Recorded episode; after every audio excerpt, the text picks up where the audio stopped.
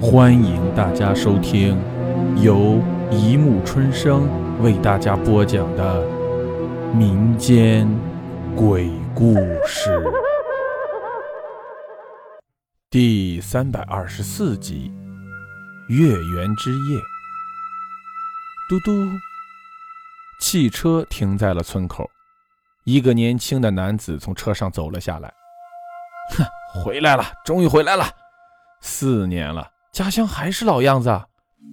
男子望着残旧的村庄，忍不住感慨：“等下给父母一个惊喜。”男子叫杨凯，从大学读书就一直没回过家，离别了四年的家乡，今天回来，特意没有告诉父母，想给他们一个惊喜。才是中午，可那火辣的太阳照在村子里，竟然感觉不到夏天的气息，倒像是晚秋了。老乌鸦在树枝上嘎嘎地叫着，一点儿也不害怕陌生人的到来。杨凯拉着行李，一步一步地往家里走去。爸妈，杨凯一推开门就大声叫唤：“我回来了！”哎，一个大婶从屋里走出来：“谁呀？”“妈，是我呀，小凯回来看你了。”杨凯见到母亲，高兴地扔下行李，抱着母亲。哎呦，小凯呀，你终于回来了！老头子，快出来看看谁回来了！小凯的母亲高兴的眼泪都流了出来。四年了，你怎么就不回来看看我们呀？妈，我这不是回来了吗？嘿，小凯啊，怎么回来了？怎么不在外面好好工作呀？小凯的父亲一走出来就说：“回村里干嘛？”难道你想像我们一样种地啊，爸？工作学校已经安排好了，过些日子就去。好啦好啦，回来就好，快快进屋里歇着，我去做几个菜。杨凯的母亲擦着眼泪说：“太久没回来了。”杨凯和父母一说就说了一个下午，不知不觉的天暗下来了。突然，杨凯的父亲猛地喊了一声：“走！”急忙拉着小杨的手就往外赶，快快到村外住！为为什么爸？这是我们家，不在这里住去哪儿住啊？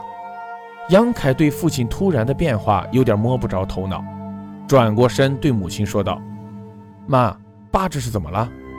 谁知母亲也黑着脸要赶他走，别问那么多，趁着天还没黑，赶紧出村，别再回来了。一时间，杨凯都不知道说什么了。刚才还好好的，久别重逢的喜悦还没消去，这突如其来的变化，如何叫人反应得过来？爸妈这是怎么了？怎么突然间换了个人？难道这里面有什么隐情？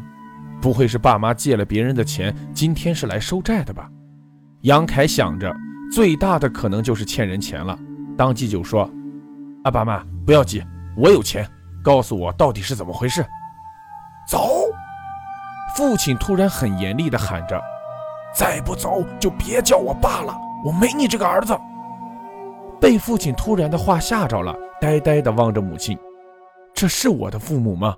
怎么会这样？”你快走啊！难道你要我死在你面前才肯走吗？母亲也急了，急得直跺脚，脸都气红了。好，好，好，我我走，我走。杨凯心里忍不住地哭了起来。委屈的泪水像下雨一样转身奔去，怎么会这样？怎么会这样？到了村口，他再也忍不住大哭起来。老天，你告诉我这到底怎么回事？他痛苦地回头望着村里，心里充满了疑问。望着村里，他总觉得很奇怪，可是又说不出怪在哪里。不行，我得回去，一定要弄清楚到底是怎么回事。心里想着，当即擦干眼泪，摸着路往回走。天色已经黑得看不见路了。突然，杨凯一脚没踩稳，摔了一跤。啊！怎么这么黑，一点光都没有？突然，他想到了什么，惊叫起来：“对呀，怎么天黑了？全村怎么没有一家开灯啊？到底出了什么事？”靠着暗淡的月光，杨凯艰难地摸着路回到家里。可院子里的门半开着，一推，砰的一声，竟然掉了。怎怎么回事？刚才门好好的。杨凯看着破烂的门，那门好像几百年没人动过一样，已经被岁月腐蚀的没有了。寂静的村里突然被这一声吵醒了，四周响起密集的碎步声，屋内好像有两个人影走了出来。杨凯睁大眼睛，靠着惨淡的月光看着走出来的人影。爸，妈，是你们吗？杨凯向着走出来的人影打招呼，可那人影根本没有理他，一摇一摆的慢慢向他靠来。爸，妈，杨凯再一次大声呼叫，可依然没人理会。四周的脚步声越来越近，沉重的像山里的野猪在奔跑。那两人慢慢的走到了杨凯的面前，靠着暗淡的月光，杨凯看清了他们的面貌。眼前的这两个人就是他的父母，不过令人恐惧的是，全身上下都爬满了尸虫，干瘪的脸黑得像锅底，深凹的眼睛盯着猎物般的盯着他。他被这样盯着，杨凯的背顿时冒起了冷汗，一阵阵头皮发麻。不，不可能，这怎么可能？这这不是我爸妈！他拼命地扯着自己的头发，眼前不敢相信的事实告诉他，他现在已经快疯了。恐惧的心理又紧紧逼压着，惊恐慌张的他连退了几步，看着尸体般的父母一步一步逼近。杨凯已经被逼到了墙角，毫无退路。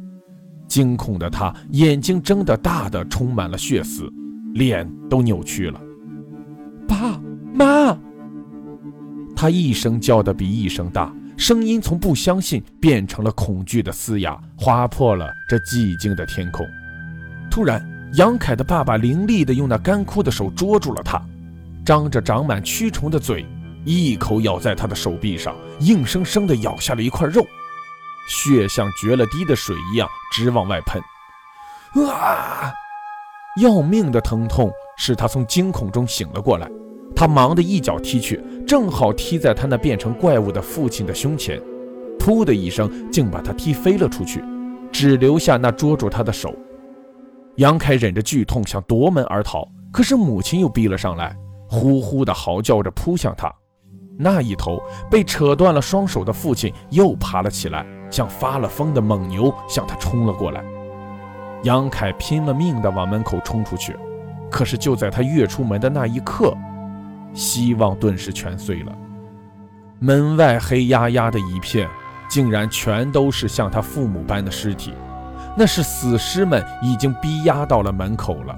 此时他想关门都关不了，猛地他想转身往回跑。谁知“噗”的一声倒了下去，救救命啊！原来转身的时刻，地上已经有一个趴到了门口，死死地捉住了他的脚。救救命救命！他拼命地挣扎着，可那死尸像见了牛粪的苍蝇，一下子扑了过来，拼命地撕咬。顿时血在挥洒，撕烂的肉像打碎了的草，到处乱飞。第二天。太阳慢慢的爬了起来。啊！一个老妇人的叫声吵醒了这个宁静的小村。老头子，你这是怎么了？你的手呢？